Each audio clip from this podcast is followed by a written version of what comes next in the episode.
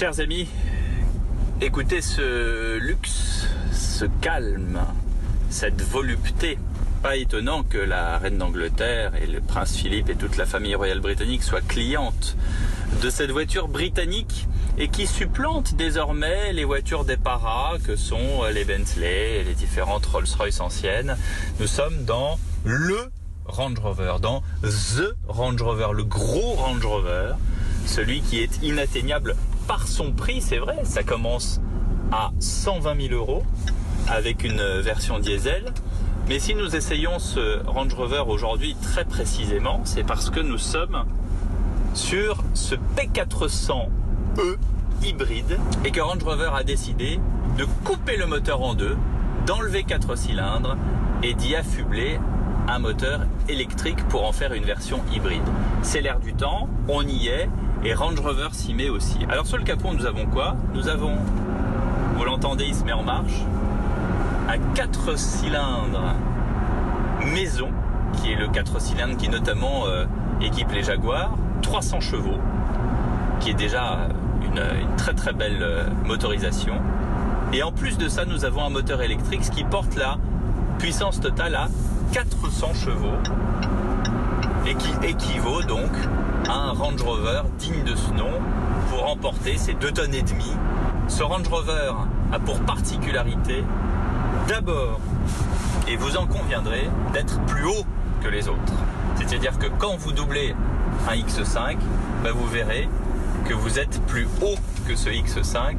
Et ça, je vais vous dire, c'est assez kiffant, comme disent les jeunes. D'autant que si vous aimez la hauteur, vous avez trois niveaux de position. Vous avez le niveau très très haut pour faire du off-road. Alors évidemment, il y a une vitesse maximale autorisée. Et puis vous avez euh, un niveau intermédiaire, qui est celui avec lequel je conduis maintenant.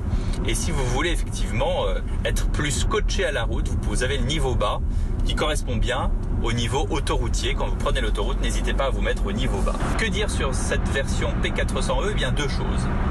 La première, c'est un regret. Euh, ce regret, moi je l'ai comblé il y a quelques mois à l'essai d'un autre Range Rover, le Velar, en version 575 chevaux.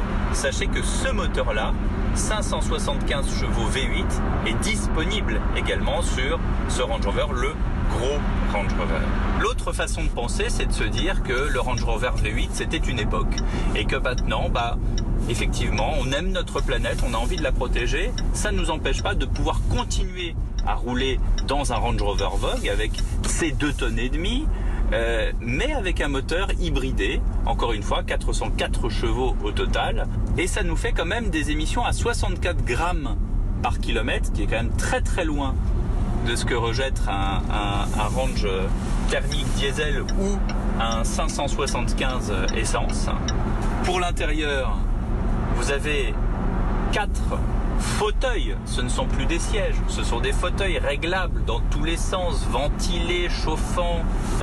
Et si je vous disais que elle n'a rien à voir avec les X5, les GLE et les différents Q7, c'est que cette voiture-là est une Rolls sur 4 roues motrices.